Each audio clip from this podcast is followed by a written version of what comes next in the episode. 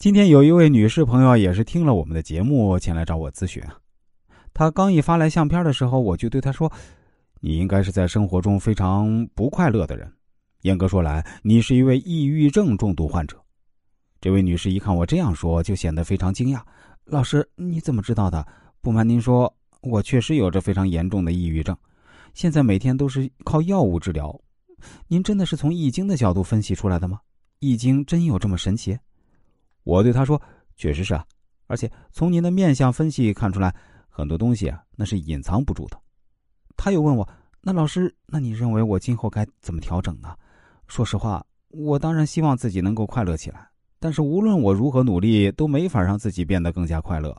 我也咨询过很多心理医生，但是效果都不明显。我对他说：“其实啊，您需要从风水上调整一下。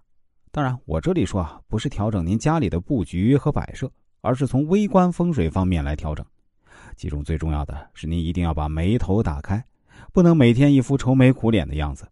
另外就是一定要多微笑，每天对着镜子练习微笑，一直看到自己都感觉舒服为止。然后就是走在人群中，不断的尝试着去对着陌生人绽放你的微笑，因为微笑是一个人最好的风水。这位女士朋友感觉不可思议。于是问我说：“老师啊，真有这么神奇吗？或者真有这么简单吗？我只要对着陌生人微笑，我就能变得更加快乐吗？”我对他说：“绝对是啊！美国和英国的两个心理学研究所曾对毕业照进行了专门的研究，他们收集了大量初中和高中全班同学的毕业合影，从中确定了五万个人。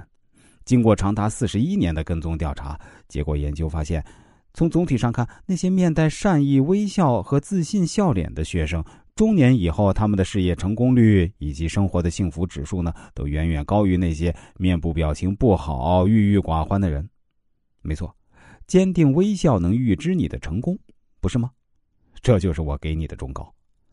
看看我们的周围，那些越是愁眉苦脸、满腹牢骚的人，越是生活的不尽人意，与成功越是无缘。相反。那些总是面带微笑、笑容可掬的人，似乎好运特别喜欢跟着他们。不管是事业还是生活，都比旁人更成功。为什么呢？其实答案很简单，因为脸上的表情往往反映了一个人的心态。有什么样的心态，往往就有什么样的现在，就有什么样的未来。